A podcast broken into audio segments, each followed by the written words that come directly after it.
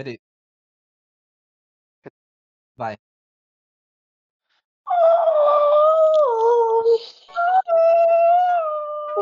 Dor. Ai, em 5, 4, 3, 2 Oi, eu sou o Lucas e eu sou o Francisco. e nós somos alunos de Biologia da Universidade Federal de Rondônia. E como estreia do Lobos de Darwin, hoje vamos falar sobre técnicas comuns utilizadas para identificação de espécie e diagnóstico de doenças. O primeiro passo de toda análise genética é a extração de DNA.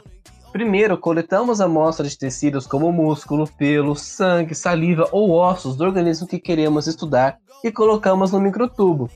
E como a membrana das células é formada por lipídios, usamos, utilizamos um detergente para neutralizar e romper a membrana, liberando o DNA. Agora que o DNA foi extraído, ele precisa ser purificado para ser separado de proteínas e outras impurezas.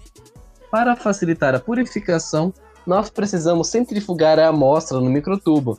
Então adicionamos sal para que as moléculas de DNA se agrupem e também álcool gelado para o DNA ir para o fundo do tubinho. Aí colocamos o microtubo na centrífuga para separar as proteínas do DNA que vai ficar no fundo do tubo. Agora, com o DNA extraído e purificado, podemos seguir para a PCR. Em um microtubo, junto com primers, polimerase, nucleotídeos, magnésio e solução tampão, podemos realizar uma técnica de reação em cadeia da polimerase, mais conhecida como PCR. A PCR é utilizada a ação da enzima resistente ao calor chamada TAC polimerase, extraída de uma arqueia denominada termos aquáticos, para a realização de uma duplicação do DNA. Mas para isso acontecer, elas precisam passar por algumas etapas com a ajudinha de um termociclador. Bora para ele? Na desnaturação, o DNA é submetido a uma temperatura capaz de separar a dupla hélice, que é em torno de 96 graus. Aos 55 e 56 graus, a temperatura é diminuída para a ação dos primers, que eles são ideais para a ligação da TAC polimerase. Ela só acontece com eles. Por fim, a temperatura é aumentada para 72 graus, sendo ideal para a ação da TAC polimerase, que é ativada pelo magnésio, que forma uma nova fita. O processo se repete em vários ciclos, podendo formar milhões de cópias a partir de uma única molécula de DNA. Mas não é só isso. Para a gente visualizar isso, a gente não consegue visualizar no tubinho, né? É porque é um microtubo. Então a gente precisa ir para a famosa Eletroforese. Geralmente, as partes de DNA multiplicadas resultam em novas moléculas de tamanho variado. Essa variação pode ser observada com a eletroforese, que é capaz de separar as moléculas de acordo com seu peso.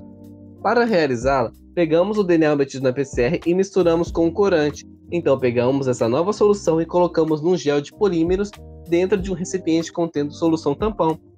Nessa solução é aplicada uma carga elétrica que arrasta o DNA por dentro dos poros do gel.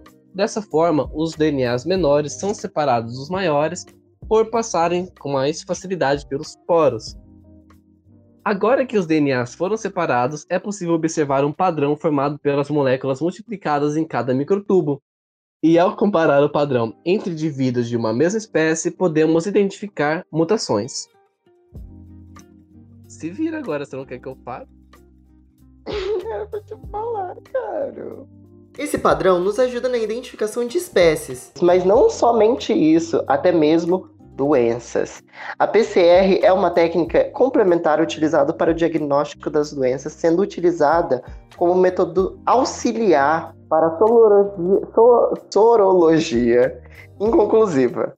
Por ser uma técnica que analisa regiões específicas, ela se torna essencial para a análise de variação do mesmo patógeno.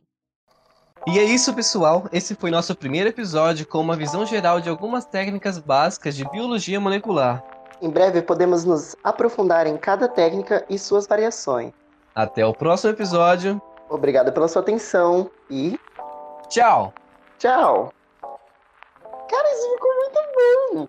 Ficou melhor, agora grava, Ficou muito agora grava de novo.